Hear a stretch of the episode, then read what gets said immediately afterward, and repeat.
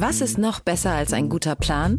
Die Möglichkeit, ihn zu ändern. Mit integrierter KI bietet Workday kontinuierliche Innovationen, die Ihnen helfen, agil zu bleiben, egal was passiert. Workday, the finance and HR system for a changing world. Unsere Welt ist auf dem Weg in das Zeitalter der künstlichen Intelligenz. In atemberaubender Geschwindigkeit verändert sich beinahe alles. Besonders in der Geschäftswelt ist die ungeheure Dynamik des Wandels spürbar. Die Unternehmen und die Menschen darin sehen sich vor vielen Unsicherheiten und Herausforderungen. Der Aufstieg der künstlichen Intelligenz bedeutet neuen Wettbewerb, eine Flut von Daten, aber auch sich verändernde Fähigkeiten und die sich daraus ergebende Notwendigkeit von Veränderungen in den Skills von Mitarbeitenden und der Leistungsfähigkeit der Unternehmen. Workday, die Enterprise-Plattform für Finanzen und HR, hat deshalb Innovation zum Prinzip gemacht. Viele BTO-Hörer erleben den Wandel aus nächster Nähe. Ihre Unternehmen sehen sich einem Ansturm von Veränderungen ausgesetzt, suchen nach Mitteln, um sich aus der Beschleunigungslücke zu befreien und haben Schwierigkeiten, Schritt zu halten. Oft sind die Lösungen kurzfristig und bruchstückhaft. Getrennte Systeme für die Finanz- und Personalabteilung oder die Aufrüstung veralteter Technologien sind häufige Beispiele dafür. Um Unternehmen jeder Größe bei der Bewältigung dieser Herausforderung zu unterstützen, verfolgt Workday den Ansatz permanenter Innovation. Denn nur so können Kunden Veränderungsprozesse anführen, statt darauf zu reagieren. Nur Workday verfügt über einheitliche Daten, die nahtlos über eine einzige Plattform fließen und ihnen die Möglichkeit geben, intelligente Entscheidungen zu beschleunigen, Chancen zu erkennen und Risiken zu mindern. Workday versetzt sie in die Lage, Modelle und Prognosen zu erstellen und schnell und zuverlässig zu handeln, dank Echtzeitdaten und einer zuverlässigen in die Plattform integrierten KI. Besuchen Sie workday.com und erfahren Sie, wie Sie Fahrt aufnehmen können bei Ihrer Reise ins Zeitalter der künstlichen Intelligenz. Workday, die Enterprise-Plattform für Finanzen und HR. Hier ist Beyond the Obvious, der Ökonomie-Podcast von und mit Daniel Stelter, eine Produktion von Media Pioneer. Herzlich willkommen zur neuesten Ausgabe meines Podcasts. Eigentlich wollten wir in dieser Woche über Inflation sprechen und mehrere Hörer haben mich auch angeemailt mit ganz präzisen Fragen. Aus aktuellem Anlass schieben wir das nochmal auf, weil zum einen der Merkel-Macron-Plan uns natürlich beschäftigt und ich zum anderen aufzeigen möchte, was die Bundesregierung eigentlich tun sollte, um Deutschland aus der Corona-Krise wiederzuführen. Das Thema Inflation ist aber nur aufgeschoben. Wir werden dem auf jeden Fall einen ausführlichen Podcast widmen, um alle Punkte, die dafür und dagegen sprechen, ausführlich zu diskutieren, inklusive der Schlussfolgerung für uns alle alle. Beyond the Obvious, der Podcast mit Dr. Daniel Stelter.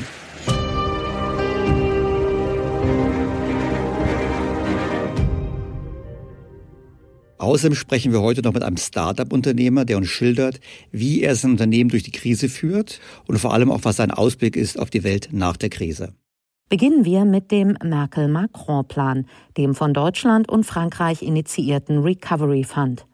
Um die Folgen der Corona-Krise zu bekämpfen, soll die EU 500 Milliarden Euro gemeinsame Schulden aufnehmen.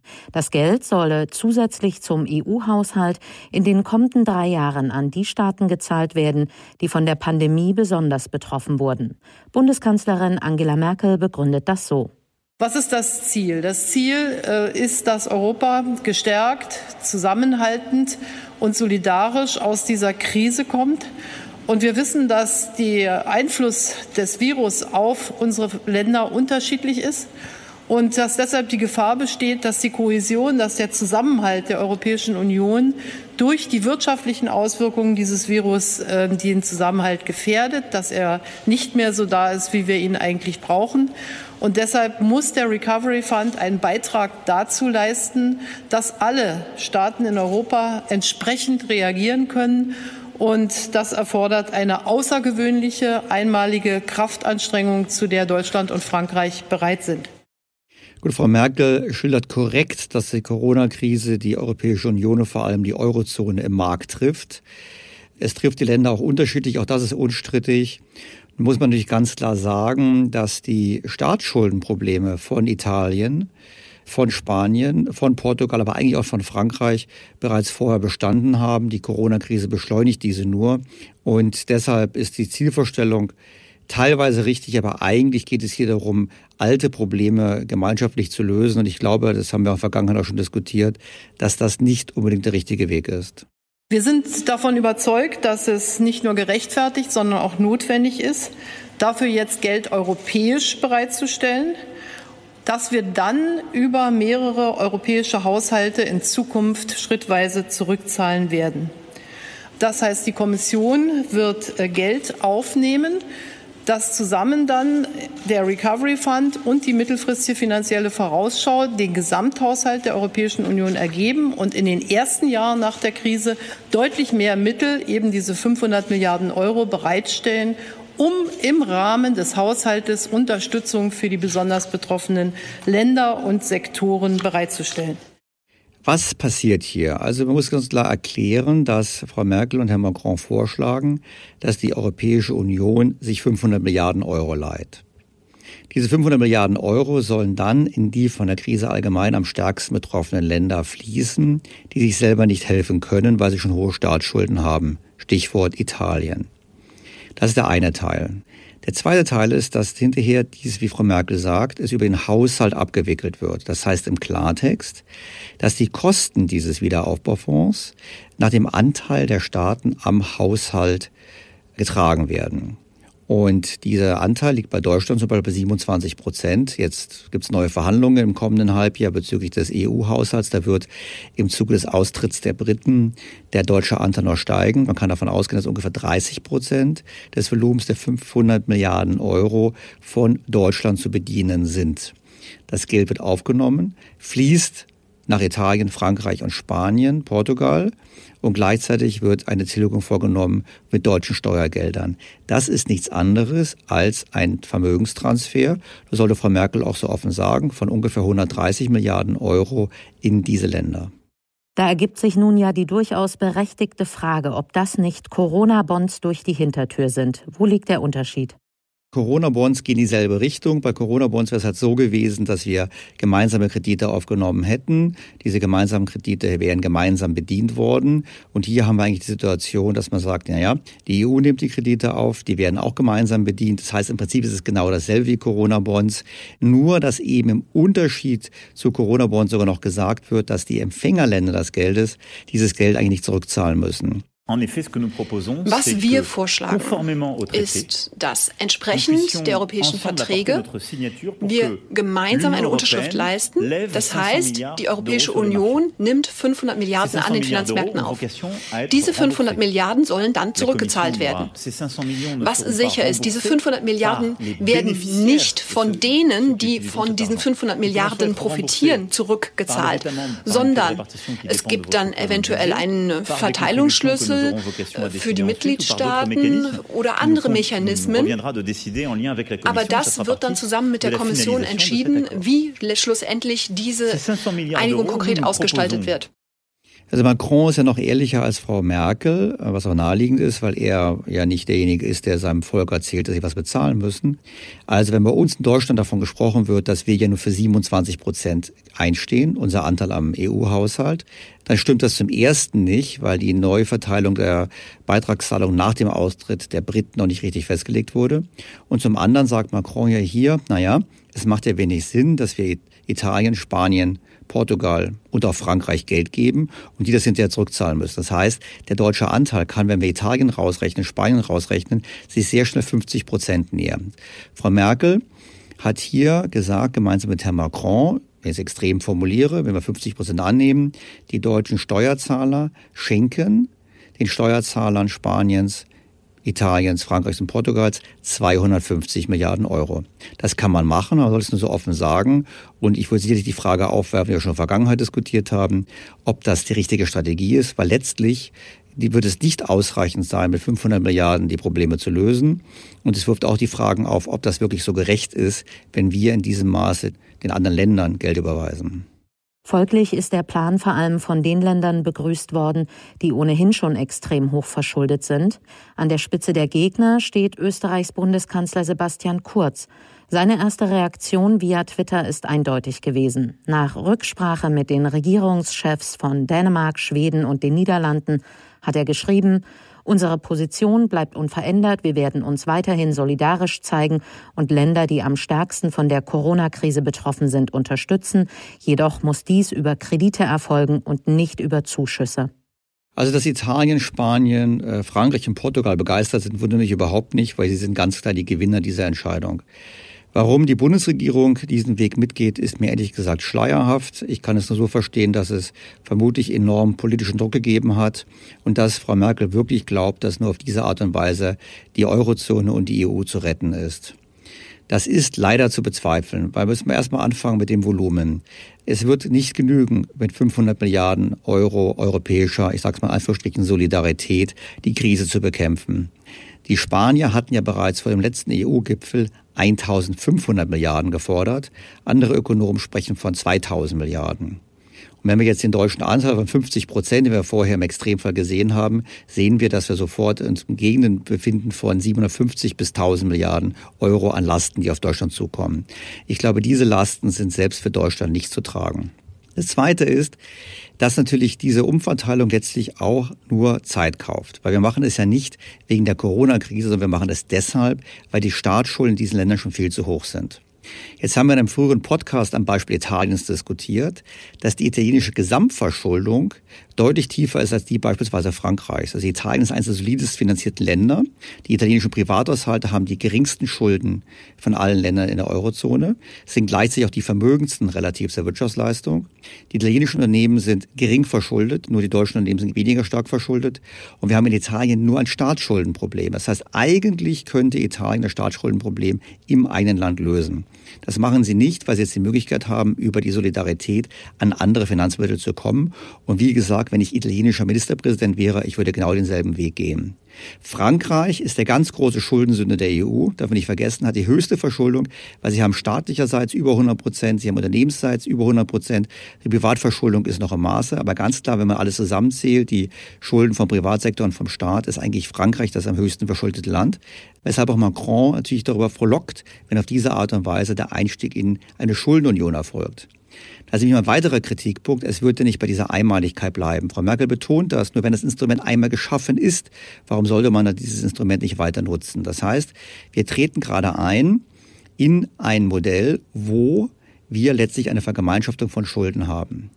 Jetzt gibt es Leute, die jubeln. Herr Scholz hat in der Zeit geschrieben, das ist sozusagen der Hamilton-Moment der EU weil wir ähnlich wie die USA jetzt quasi zu einer gemeinsamen Fiskalpolitik finden. Das stimmt aber nicht. Was wir machen, ist, wir vergemeinschaften Schulden, wir transferieren Vermögen in enormem Umfang zwischen den Ländern ohne aber Einfluss zu haben auf die Gesetzgebung in den jeweiligen Ländern. Wir haben immer noch die Situation, dass die Sozialgesetze ganz anders sind, Renteneintrittsalter, Rentenniveaus, Steuersätze, alles ist höchst unterschiedlich.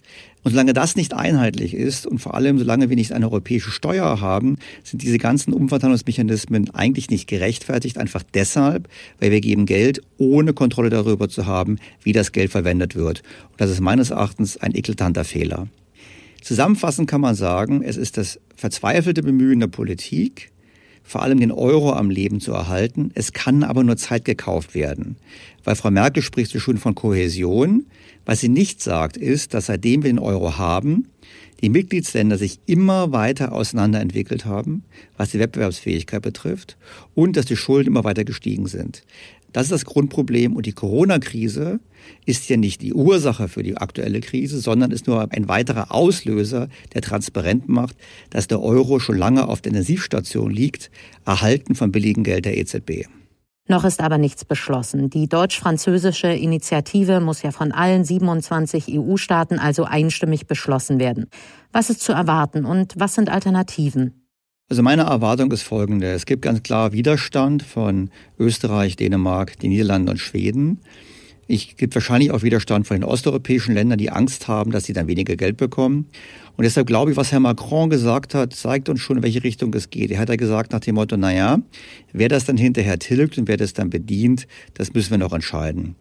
Und darum glaube ich, dass was rauskommen wird, dass einige Länder einfach nicht zahlen müssen. Man wird die 500 Milliarden mobilisieren. Man wird sie an Spanien, Italien, Frankreich und Portugal geben.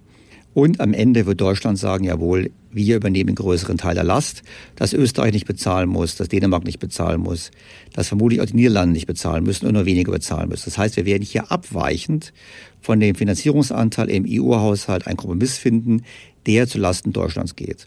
Wie gesagt, ich halte es für einen Fehler, weil die Politik immer glaubt, wir müssten uns letztlich unsere Exportmärkte selber erhalten. Ich halte es für einen falschen Gedanken, weil wenn man für die Exporte selber bezahlt, dann frage ich mich, was der Nutzen ist, diese Exporte zu machen.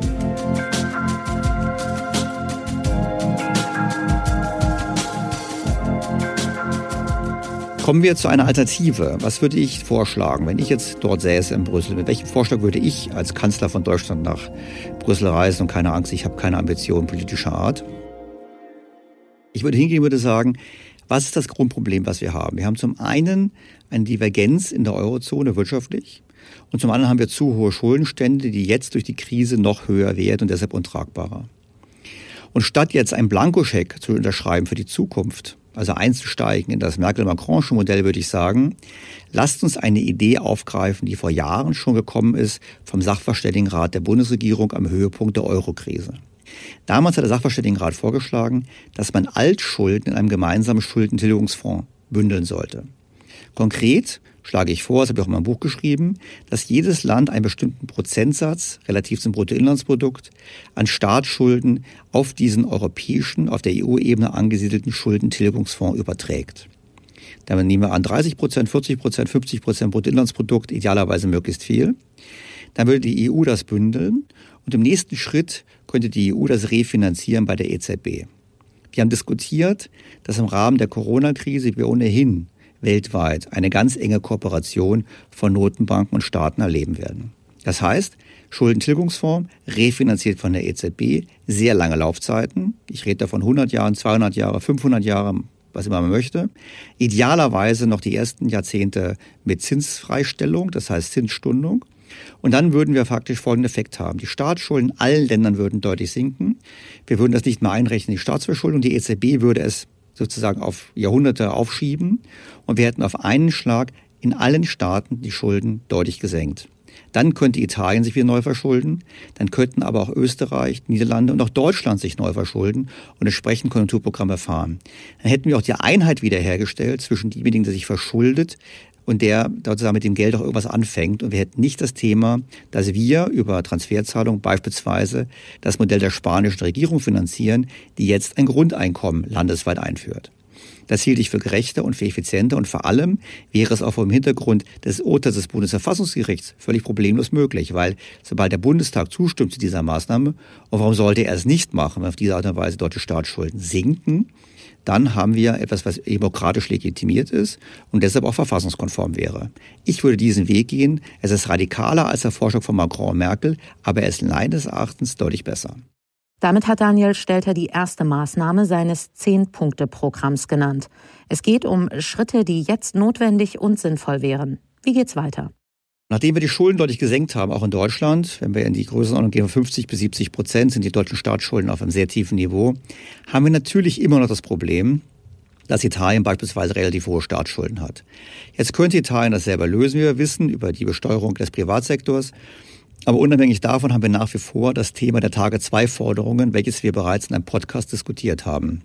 Dieses Thema könnten wir folgendermaßen angehen, indem Deutschland einen Fonds auflegt, einen Solidaritätsfonds für Europa, und zwar nicht über den EU-Haushalt laufen lässt, sondern wirklich in Deutschland auflegt und von hier aus dann Transferzahlungen, Direktinvestitionen und Kredite in die Krisenländer leistet. Das heißt, wir würden Direktinvestitionen vornehmen in Spanien, Italien, Portugal. Wir würden dort das Gesundheitswesen investieren. Wir könnten also auf diese Art und Weise Geld mobilisieren und durch unsere Zahlungen in diese Länder würden gleichzeitig unsere Tage-2-Forderungen abgebaut werden.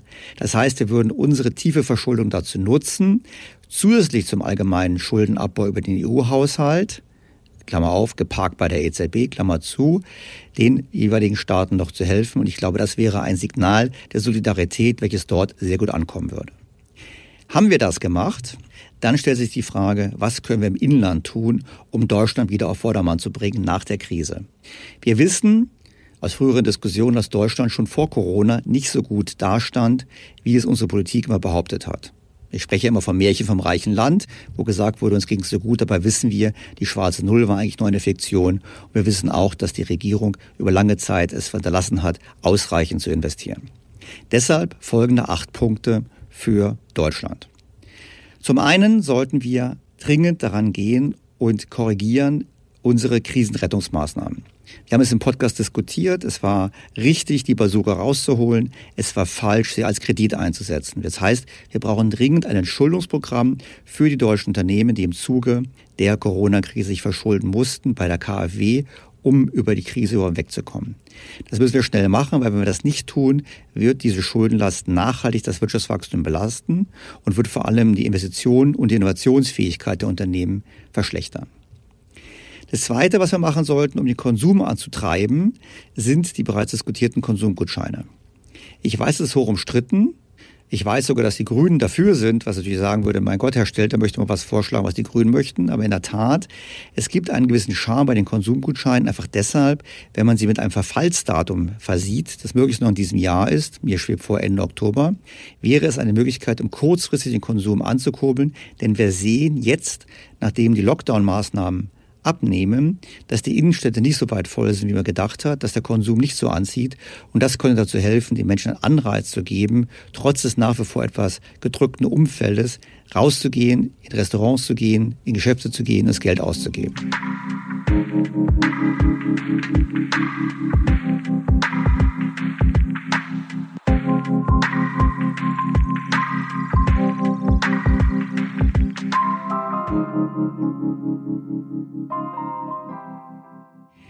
Weiterer Punkt, und das können wir langfristiger neben dieser kurzfristigen Maßnahme, ist natürlich die Frage, was können wir tun, um das zukünftige Wachstum zu fördern. Dazu gehört für mich zwangsläufig, gerade dann, wenn es uns gelungen ist, unsere Staatsschulden entsprechend deutlich zu senken, die Steuern und Abgaben deutlich zu reduzieren. Ich denke da vor allem an den unteren und mittleren Einkommensbereich. Man sieht das, es gibt die Studien, die zeigen, dass wenn man sozusagen einen Übergang hat zwischen Nichtarbeit und Arbeit, dass teilweise, selbst wenn man die Arbeitszeit deutlich verlängert, deutlich mehr arbeitet, netto nicht viel mehr in der Tasche bleibt. Deshalb brauchen wir ein Konzept, wo man egal, wo man anfängt mit dem Einkommen und Abgaben, man immer mehr als 50 Prozent von dem zusätzlich verdienten Euro behalten kann. Das heißt, wir müssen einen ganz starken Anreiz geben, für Menschen zu arbeiten und das setzt eine radikale Reduktion von Steuern und Abgaben voraus. Vergessen wir nicht, wir stehen vor einem Jahrzehnt, in dem die Erwerbsbevölkerung beginnt zu schrumpfen. Und nichts ist schlechter für das Wirtschaftswachstum als eine rückläufige Erwerbsbevölkerung. Das heißt, da soll es einen Anreiz geben, dass Menschen mehr arbeiten, dass Menschen auch länger arbeiten, auch wenn sie vielleicht im Rentenalter sind und auf diese Art und Weise den wirtschaftlichen Aufschwung unterstützen. Dazu gehört auch, dass wir gemeinsam mehr investieren müssen. Investieren, und zwar sowohl vom Staat wie auch privat weil wir ähm, nur mit höheren Investitionen auch ein entsprechendes Produktivitätswachstum erzielen werden. Wir haben gesehen in früheren Podcasts, dass in Deutschland seit mehreren Jahren die Produktivitätszuwächse stagnieren. Das heißt, wir haben es zwar geschafft, mehr Menschen in den Arbeitsmarkt zu integrieren, aber die Produktivität ist nicht weiter gewachsen. Wachsende Produktivität ist aber die Kernvoraussetzung für höheres Wirtschaftswachstum. Und deshalb müssen wir investieren, sowohl privat, das heißt, wir müssen die Abschreibungsmöglichkeiten für Unternehmen verbessern, wie auch vom Staat. Der Staat muss entsprechend mehr investieren. Wir kennen die Zahlen, mindestens 450 Milliarden an Investitionen war die Schätzung vor der Corona-Krise, an Rückständen bei Investitionen in Infrastruktur, Digitalisierung, Mobilfunknetze, Bildung etc. Und das ist natürlich nach Corona noch genauso der Bedarf da. Auch das spricht übrigens dafür, diesen Schuldentilgungsfonds auf europäischer Ebene, so wie von mir vorgeschlagen, durchzuführen.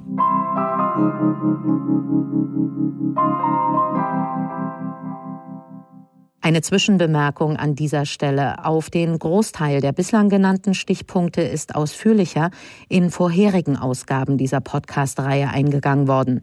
Detaillierte Ausführungen hören Sie beispielsweise in Folge 19 zum Neustart nach der Krise und in Folge 17 zum Tage-2-Vorschlag. Zurück zum Zehn-Punkte-Programm von Daniel Stelter, wo wir jetzt zum Klimaschutz kommen. Die bisherigen und geplanten Maßnahmen hat er schon vielfach kritisiert. Meine Kritik ist nicht so sehr, ob es so sinnhaft ist oder nicht sinnhaft ist, CO2 einzusparen. Ich nehme das einfach mal als ein wünschenswertes Ziel an. Was ich kritisiere, ist die Art und Weise, wie wir es tun. Wir haben in Deutschland bekanntlich Milliarden investiert in die Energiewende ohne großen Erfolg. Wir haben quasi allein 82 Milliarden ausgegeben für die Förderung von Solarenergie und sparen damit zwei Prozent von unserem CO2-Ausstoß ein. Das heißt, es ist sehr ineffizient und ineffektiv, was wir machen. Und deshalb müssen wir Klimaschutz in Zukunft betreiben. Da wäre halt mein Wunsch, das fand ich übrigens gut in dem Vorschlag von Macron und Merkel, eher über CO2-Steuern und Mindest-CO2-Preise zu gehen, als über Einzelmaßnahmen. Man muss natürlich auch im Hinterkopf haben, dass natürlich Frankreich dafür eher ist als Deutschland aufgrund der Tatsache, dass sie eben im Unterschied zu uns die Atomenergie nicht abgeschaltet haben. Aber wir brauchen intelligenten Klimaschutz und da wäre meine Hoffnung auch nach einem entsprechenden Schuldenschnitt, dass wir dann in der Lage sind, auch in Deutschland die richtigen Maßnahmen zu ergreifen, die eben etwas bringen, aber eben auch intelligent eingesetzt sind. Dazu gehört auch, dass wir dringend an der Effizienz des Staates arbeiten müssen. Wir alle kennen die Diskussion. Größe des Bundestages. Ich persönlich finde es als Steuerzahler eine Frechheit, dass die Parteien sich nicht einigen können, den Bundestag endlich wieder auf ein vernünftiges Maß zurückzustutzen. Wir kennen das Beispiel Bundesländerreform. Wir haben zu viele Bundesländer. Eigentlich müssten wir auch mit Blick auf den demografischen Wandel Bundesländer zusammenlegen. Wir kennen das Thema Rechnungslegung im Staat. Der Staat macht ja keine ordentliche Bilanz, sondern der Staat macht immer nur Einnahmen, Ausgaben und verschleiert somit auch die Wirkung von bestimmten Entscheidungen. Nur so ist es möglich, dass Herr Hay sich hinstellt und sagt, na ja, die Grundrente kostet doch nur eine Milliarde. Stimmt natürlich nicht. Wir wissen, in den nächsten Jahren kostet es deutlich mehr. Und wenn man es über die Lebensdauer des Gesetzes betrachtet, reden wir sehr schnell von ein paar hundert Milliarden, die die Grundrente kostet. Das heißt, wir brauchen einen Staat, der eben effizient ist in seiner Struktur, aber eben auch eine ordentliche Rechnungslegung hat, damit wir den Politikern besser auf die Finger schauen können, wenn sie uns irgendwelche Maßnahmen verkaufen. Letztlich, und muss man ganz klar sagen, brauchen wir auch einen äh, Ansatz, um unser Auslandsvermögen besser anzulegen. Wir haben es diskutiert im vergangenen Podcast. Ich erinnere nochmal daran, wo wir gesehen haben, jawohl, wir arbeiten mit die Eichhörnchen, wir sind sehr fleißig, wir sparen viel, aber wir legen nach allen Studien das Geld international sehr schlecht an. Deshalb sollten wir jetzt auch vor dem Hintergrund der Corona-Krise die richtigen Schlüsse ziehen und sollten dann einen Staatsfonds auflegen. Ich meine damit nicht einen Fonds, wo Herr Scholz unser Geld verwaltet. Um Gottes Willen, das möchte ich nicht, sondern ich möchte einen Fonds, der staatlich garantiert ist, wo wir aber unser Sparvermögen besser global diversifiziert anlegen in Infrastruktur, in Aktien, in Immobilien, um auf diese Art und Weise ähnlich wie das Vorbild Norwegen oder das Vorbild Singapur entsprechende Rendite für uns alle zu erwirtschaften. Ich erinnere daran, hätten wir seit der Finanzkrise unser Geld so angelegt wie Norwegen, hätten wir pro Kopf der Bevölkerung ca. 30.000 Euro mehr Vermögen. Das ist erheblich. Im Durchschnitt haben wir nämlich ungefähr 70.000 Euro nach letzten Daten der EZB. Führt mich zu dem ganz großen letzten Punkt, dem Thema Bildung und Innovation. Es ist unstrittig, dass ein Land wie Deutschland, welches nicht über natürliche Ressourcen verfügt, dringend mehr tun muss in Bildung und Innovation. Es ist ein Unding, nur als ein Beispiel, dass wir noch immer mehr als zehn Prozent von Schulabgängern haben, die die Schule verlassen ohne Abschluss. Wir haben gleichermaßen eine hohe Abbrecherquote bei den Ausbildungsberufen. Wir haben darüber hinaus Studenten der Ingenieurwissenschaften, die erstmal Mathematik-Nachhilfe haben müssen, damit sie überhaupt studieren können. Wir müssen dringend im Bildungswesen qualitativ aufrüsten und müssen umkehren von diesem Wahn, dass wir glauben, es geht nur um die Anzahl möglichst vieler Abiturienten. Nein, darum geht es nicht. Es geht darum, um möglichst gute Abiturienten, damit wir entsprechend Leute haben, die die Grundlagen legen für künftigen Wohlstand hierzulande. Greifen wir das Stichwort Innovationen noch einmal auf. Dazu gehört auch die Förderung von Start-ups. Rund 70.000 hat es Anfang des Jahres in Deutschland gegeben. Und Experten befürchten, dass die Hälfte davon die Corona-Krise nicht überleben wird. Es gibt aber auch mutmachende Beispiele. Junge Unternehmer, die schnell genug reagieren und sich umstellen konnten. Stellvertretend für diese hat sich Daniel Stelter einen Gesprächspartner dazu geholt. Ich habe Fritz Trott eingeladen, einer der Gründer und Geschäftsführer von Zenjob, einem Startup in Berlin, das vor vier Jahren an den Start gegangen ist. Auf den ersten Blick ist es eine Zeitarbeitsfirma, aber es gibt ganz entscheidende Unterschiede. Wir haben vor vier Jahren gesehen, dass Tech ganze Industrien von jetzt auf gleich völlig umkrempelt und den Menschen Gestaltungsspielraum gibt. Ja, Radio ist ein super Beispiel es gibt immer Radio und auf einmal kommt Spotify und du kannst selber auswählen, wann du was hörst. Und wir haben uns gefragt, wie ist das eigentlich in der Arbeitswelt und wie super wäre das, wenn das auch in der Arbeitswelt möglich wäre, dass du dir deinen Job einfach so nimmst, ihn stoppst, ihn änderst und so weiter. Und da haben wir festgestellt, das ist unglaublich schwer. Und dann haben wir gesehen, das Einzige, was in der Richtung funktionieren könnte, ist Zeitarbeit, weil bei der Zeitarbeit hast du einen Arbeitgeber und kannst dann verschiedene Jobs machen. Und wie wir dann reingeschaut haben in den Markt, haben wir gesehen, um Gottes Willen. Zeitarbeit, das ist ja schrecklich. Das ist ein riesiger Markt, der wird von Dinosauriern beherrscht, der ist intransparent, der funktioniert nicht gut und der ist sehr, sehr offline. So. Und dann haben wir gesagt, wir bauen eine Technologie, mit der wir diesen Markt wirklich, wirklich erneuern, indem wir Transparenz reinbringen, fair bezahlen und Menschen wirklich Kontrolle geben. Vor Corona ist das Startup bestens gelaufen. Es hat eine Marktlücke gefüllt und von enormem Wachstum auf Angebots- wie auch Nachfrageseite profitiert. Wir sind stark und gut gewachsen als Startup. Wir haben in Berlin angefangen, sind schrittweise in die größten deutschen Städte gegangen, sind stark im Team gewachsen, über 200 Mitarbeiter und sind dann durch die Corona-Krise ziemlich hart getroffen worden. Wir beliefern viel Unternehmen so im Bereich äh, Gastronomie, Hotellerie und auch die ganzen großen Riesen im Bereich Fashion Retail, also die großen Modemarken. Und die sind natürlich alle von jetzt auf gleich abgetaucht. Den traditionellen Zeitarbeitsfirmen ist genau das zum Problem geworden. Die Krise kann aber auch eine Chance sein in anderen Branchen und für eine ganz besonders hart getroffene Zielgruppe. Laut dem Deutschen Studentenwerk sind 68 Prozent aller Studentenjobs im Bereich Gastronomie und Event. Das kann man sich jetzt vorstellen, dass das natürlich sehr schlecht aussieht für Studenten, derzeit in irgendeiner Form Geld zu verdienen oder sich sein Studium zu finanzieren. Gott sei Dank haben wir aber zum einen eine starke Nachfrage gesehen bei anderen Kundensegmenten, etwa im Bereich Drogeriemärkte, Lebensmitteleinzelhandel, Logistik und dann haben wir darüber hinaus auch angefangen, sehr schnell und sehr aggressiv umzubauen. Also wir haben ganz bewusst uns Richtung Branchen oder uns auf Branchen konzentriert, die ähm, stabil geblieben sind oder sogar gewachsen sind. Zum Beispiel E-Commerce, Last Mile Delivery. Und das hat nicht nur uns geholfen, sondern das hilft auch den Studenten, die bei uns arbeiten, so dass wir nach wie vor Jobs anbieten können. So ist es gelungen, große Umsatzausfälle zu vermeiden. Aber der gerade begonnene weitere Geschäftsausbau ist durch Corona erschwert worden. Wir sind Mitte Februar ins Fundraising gegangen. Das war von jeher auch klar, dass wir eine Finanzierungsrunde machen. Ich bin nach London geflogen, nach San Francisco, nach New York und ähm, habe auch hier sozusagen auch in Deutschland erste Gespräche geführt. Und dann ging es ja sehr schnell. Dann waren wir mittendrin in der Krise und wir sind dann sehr früh bereits Anfang März alle ins Homeoffice gegangen, von jetzt auf gleich. Und man hat tatsächlich da kaum einen Unterschied gemerkt. Also die Meetings sind dann einfach über Zoom abgelaufen und unsere Operations, also unser Tagesgeschäft, das ist ohnehin schon digital gewesen. Also wir stellen Mitarbeiter digital ein, eigene Mitarbeiter als auch unsere Arbeitnehmer, unsere Studenten. Und das war so ein Moment, in dem wir gemerkt haben, da bricht zwar gerade alles weg, aber das ist eine Riesenchance, denn die herkömmlichen Personalunternehmen und Zeitarbeitsunternehmen, die sind nicht so aufgestellt wie wir. Und in dem Moment haben wir dann tatsächlich auch den Schalter umgelegt auf Angriff. Wir haben beschlossen, wir machen jetzt neue Städte auf, wir gehen neue Kunden an, wir gehen neue Segmente an und ähm, haben sozusagen den Angriff nach vorne gemacht. Flexibilität in allen Unternehmensbereichen und das Ausschöpfen der digitalen Möglichkeiten haben hier die Krise zur Chance gemacht.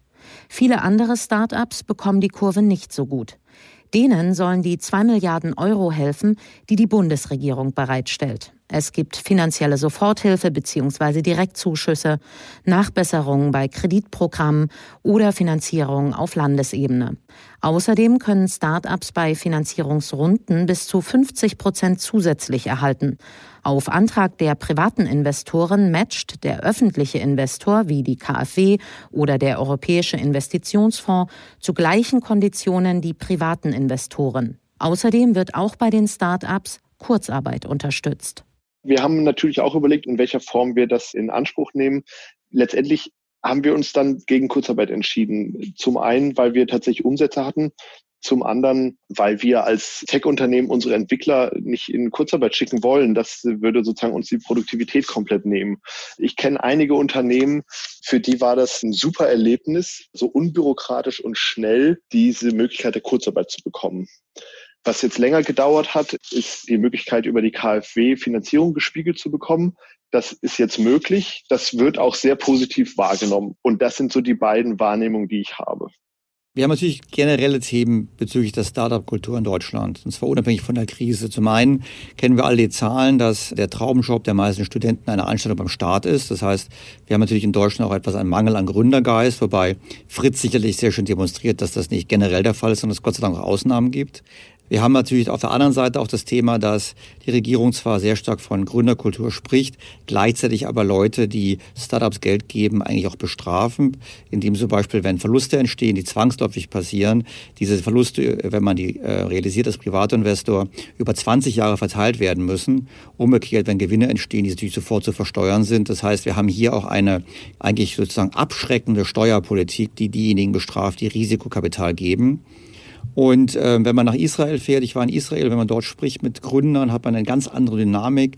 Wir sehen zum einen von der Bildung her, dass dort natürlich gerade was den Hochtechnologiesektor betrifft, Israel ganz weit vorne ist, was auch damit zusammenhängt, dass bereits im Alter von neun Jahren, das ist wirklich kein Witz, bereits im Alter von neun Jahren, die israelische Armee beginnt in den Schulen diejenigen Kandidaten zu identifizieren, die später mal in deren Cybersecurity-Abteilung arbeiten und viele namhafte Gründer in Israel und viele, die in dieser Startup-Szene arbeiten, waren früher in dieser Eliteeinheit der israelischen Armee.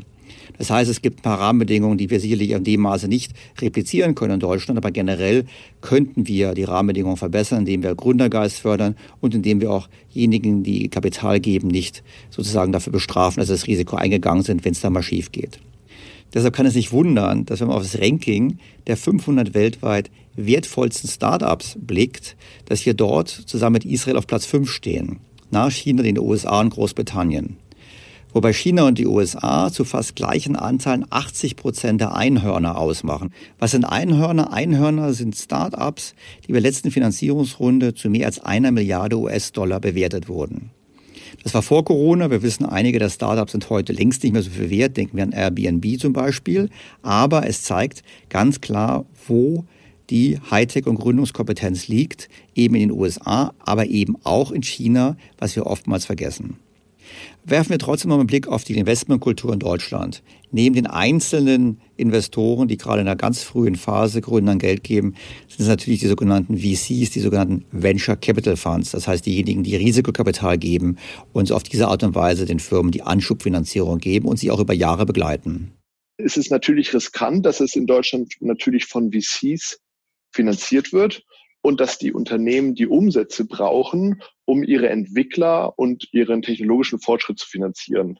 So, jetzt ist der Umsatz weggebrochen. Somit bleiben nur VCs und da wird es natürlich dann dünn. Und dann muss man aber eins dazu sagen, es ist ja tatsächlich natürlich so, dass wenn du ein Tech-Unternehmen, also ein wirkliches Tech-Unternehmen gründest und aufbaust, dann tust du das mit einer enormen Unsicherheit. Das ist ein enormes Risiko. Das ist jetzt durch Corona gerade noch mal deutlich höher und größer geworden von jetzt auf gleich. Letztendlich, wenn sich Investoren oder Player aus dem Venture Capital Bereich bei dir vorstellen als Gründer, dann sind das in der Regel drei Sachen, die dir dann erzählt werden oder die man dann hört. Nämlich A, wir investieren in Vision und, und Purpose. Das zweite, wir investieren in das Team und in euch Gründer. Und das dritte ist, wir investieren langfristig. Das sind die drei Sachen, die Venture Capital den Gründern sagt. Und in einer Krise innerhalb von zwei Wochen ist das auf einmal verpufft. Da ist ein Großteil von genau diesen Playern nicht erreichbar, verschwunden, das Fenster ist zu. Und an der Stelle muss ich sagen, das war tatsächlich großartig, was ich erlebt habe von unseren Investoren, die bei ZenJob investiert sind und die Partner, mit denen ich gesprochen habe, die unisono wirklich das Gegenteil bewiesen haben. Also die sind tatsächlich erreichbar geblieben. Die haben uns unterstützt. Wir haben die Zusage von unseren Investoren bekommen, wenn ihr eure Finanzierungsrunde nicht hinbekommt, dann finanzieren wir das. Ja. Und das war toll zu sehen, dass sozusagen so eine Krise, die plötzlich von jetzt auf gleich auftaucht, eben nicht das langfristige Investment plötzlich auf den Kopf stellt. Jetzt hast du ja vorhin gesagt, du bist gereist, du warst in London, du warst in San Francisco, wenn ich es richtig verstanden habe. Ja. Liegt es daran, dass dort die Investoren sind, die keine zittrigen Hände haben, die genau solche Krisen auch durchstehen? Oder warum eine Firma gründen, die in Berlin ist und so weit fliegen, um Geld zu bekommen? Ja, ich meine, letztendlich habe ich das Geld auch aus der Schweiz gekriegt.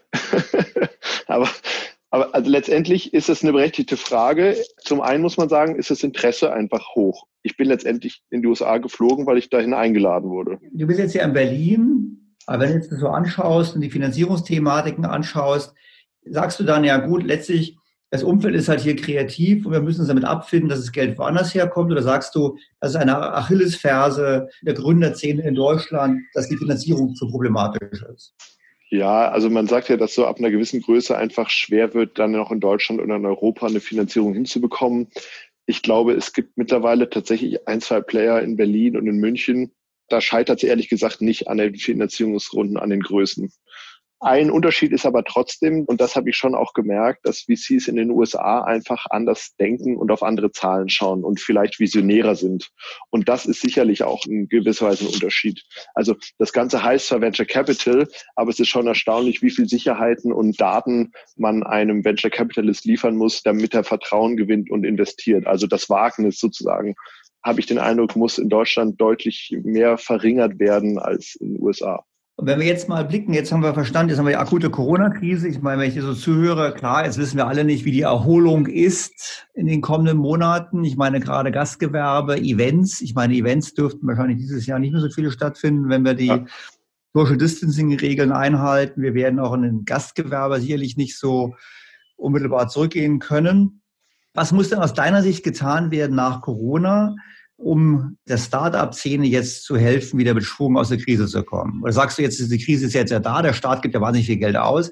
Sagst du jetzt, jetzt auch eine Möglichkeit, ein paar Dinge richtig zu machen für die Zukunft? Der größte Kostenpunkt, den Startups haben, sind Personal, also gerade was Entwickler angeht. Und das wäre in meinen Augen auch das Einzige, wo vielleicht in irgendeiner Form der Staat äh, unkonventionell unterstützen könnte. Insgesamt ich glaube, Unternehmensgründungen, Auflagen, Regulierungen sind zum Teil einfach noch lange nicht auf dem Stand, wie sie sein könnten. Und gerade was die Digitalisierung angeht, glaube ich, dass das vielleicht schon eine, so ein bisschen eine Lehre ist oder auch eine Ermutigung ist, alte Prozesse zu erneuern, zu überdenken und zu vereinfachen. Du würdest im Prinzip sagen, eigentlich ist Corona eine super Chance. Riesenchance, ja, das halte ich für eine Riesenchance. Und es gibt ein super Beispiel es gibt ein Weingut, so, das ist ein ganz traditionelles Weingut, ein Offline-Betrieb, ja. Natürlich hat so ein Unternehmen erstmal mit Digitalisierung gar nichts am Hut. Das Unternehmen leidet aber natürlich auch unter der Corona-Krise, weil die ganze ja, Gastronomie äh, wegbricht. Dieses Weingut beschließt dann, wir machen jetzt einfach einmal in der Woche YouTube und machen eine Weinprobe digital. Und die Leute können sich ihren Wein bestellen. Auf einmal gibt's da neues Einkommen. Auf einmal gibt es da Umsätze. Auf einmal hat das Unternehmen einen ganz anderen Weg zur Digitalisierung gefunden. Das wäre so nie passiert. Das ist jetzt nur ein ganz kleines Beispiel. Aber wenn man jetzt mal im Großen denkt, ich sehe es auch bei uns selber. Wir haben viele Geschäftstermine äh, jetzt natürlich digital wahrgenommen und auch interne Meetings digital wahrgenommen, zu denen wir sonst irgendwie gereist wären. Und da stellt sich jetzt raus, das ist an sich auch gar nicht notwendig. Und es lassen sich auch Entscheidungen oft anders treffen oder sogar besser treffen. Und da bin ich mir sicher, dass es ein Riesenpotenzial gibt und dass man diese Gunst der Stunde jetzt auch nutzen sollte, da so, so viel wie möglich aufzurollen, zu hinterfragen und zu ersetzen. Ich glaube nicht, dass es jetzt darum geht, dass man den persönlichen Kontakt komplett meidet. Und ich glaube, dass das Menschliche, das ist nach wie vor enorm wichtig. Ich glaube aber, dass es einiges an, an, an Prozessen und, und Verwaltungsakten gibt, die man digitalisieren kann und automatisieren kann und dadurch mehr Zeit hat, sich um die wesentlichen Sachen zu kümmern. Es ist ein mutmachendes Beispiel, weil wir haben gesehen, wie man unternehmerisch auf eine Krise reagieren kann. Wir haben gesehen, wie man als Unternehmen einen Beitrag leisten kann, die Krise zu überwinden, weil Fritz hilft ja vielen Studenten, die kein Einkommen jetzt haben, gibt es ein bisschen Chance, zum Einkommen ja. zu kommen. Mhm. Und wir haben gesehen im positiven Ausblick, wo jemand sagt, jawohl, wir haben hier einfach die Chance, dass wir endlich mal Prozesse die seit Jahren nicht funktioniert haben, seit Jahren nicht angepackt wurden. Das finde ich echt ermutigend. Ich habe mal irgendwo gehört, ja, dass du sozusagen, wenn da ein Problem ist, dann musst du rennen. Und dann ist aber die entscheidende Frage, rennst du voll auf das Problem zu oder rennst du weg? Und ich glaube, dass man jetzt voll reinlaufen muss. Und das haben wir zum Beispiel bei Zenjob dann auch gemacht. Wir haben da in der Finanzierungsrunde gesagt, so, wir gehen jetzt auf Angriff. Wir öffnen neue Städte. Wir rufen neue Kunden an. Wir stellen neue Mitarbeiter ein. Wir geben jetzt Vollgas. Und das, glaube ich, ist auch das Richtige zum Thema Digitalisierung jetzt. Das ist eine Chance, die kommt so schnell nicht wieder. Jetzt sollte man digitalisieren, was das Zeug hält. Ich finde es sehr ermutigend. Ich finde es sehr ermutigend, das zu hören, weil das gibt Hoffnung, dass es in Deutschland gelingt, neue Industrie für die Zukunft aufzubauen, neue Unternehmen für die Zukunft aufzubauen. Und vor allem zeigt es nochmal, welche Chance sich ergibt aus der Corona-Krise. Die Corona-Krise ist ein Weckruf für unser Land. Und wenn die Politik diesen Weckruf richtig nutzt, kann etwas Gutes für uns alle daraus werden. Lass uns hoffen, dass die Politik den Weckruf auch hört.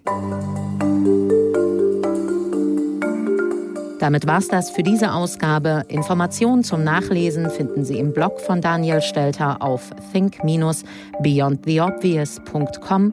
Sprachnachrichten und E-Mails mit Fragen oder Kommentaren schicken Sie an podcast@think-bto.com.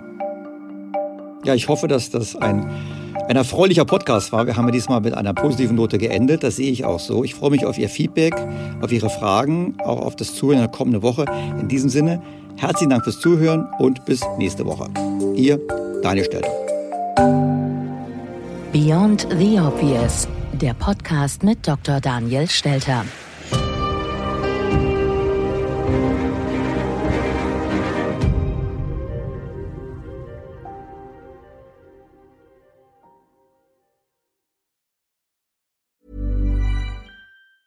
Planning for your next trip?